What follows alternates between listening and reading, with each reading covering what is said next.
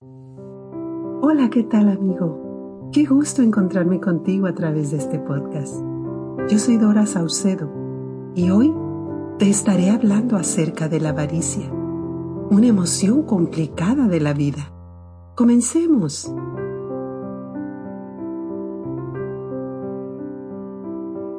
¿Alguna vez has escuchado la frase corazón avaricioso no tiene reposo? ¿O la avaricia se pasea, todo quiere y todo desea? Son frases que reflejan lo que siente una persona que batalla con esta emoción. Curiosamente, el avaro o tacaño no se considera así. Normalmente tiene una justificación para la forma en que se conduce por causa de ella. Pero, ¿qué es la avaricia? Es el deseo desmedido de poseer riquezas o bienes materiales con el fin de acumularlos. Cuando una persona batalla con esta emoción, ¿no le será difícil acompañarse también de la traición, el soborno y la estafa, con tal de acumular más y más?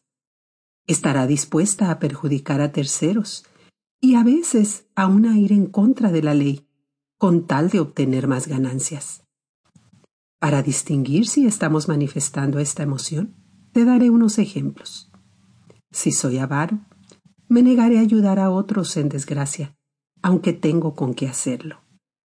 Estaré dispuesta a acaparar productos en demanda más allá de lo que necesito, sin importar que el que de verdad lo necesita se quede sin ellos acumularé dinero y evitaré gastarlo por el placer que siento al ver crecer mi fortuna.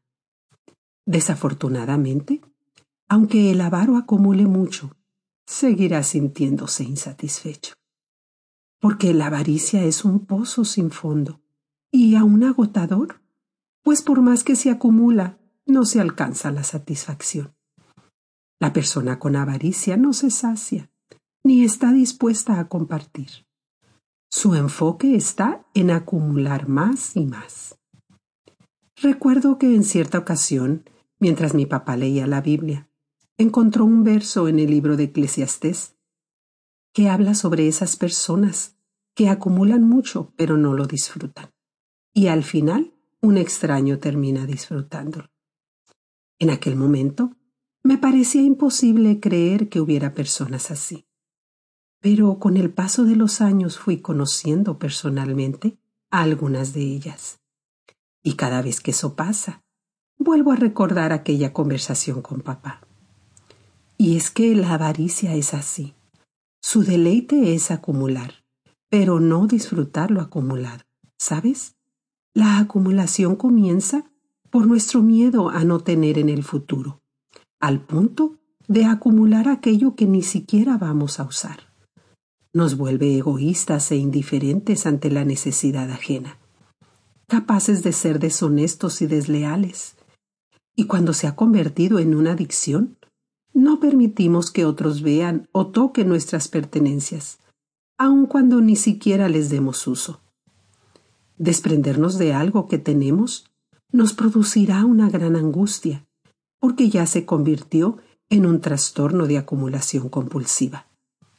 Si lo que ahora escuchas te hace consciente de batallar con la avaricia, busca ayuda, haz un alto en tu vida y reflexiona en tus verdaderos motivos para sentir esta emoción.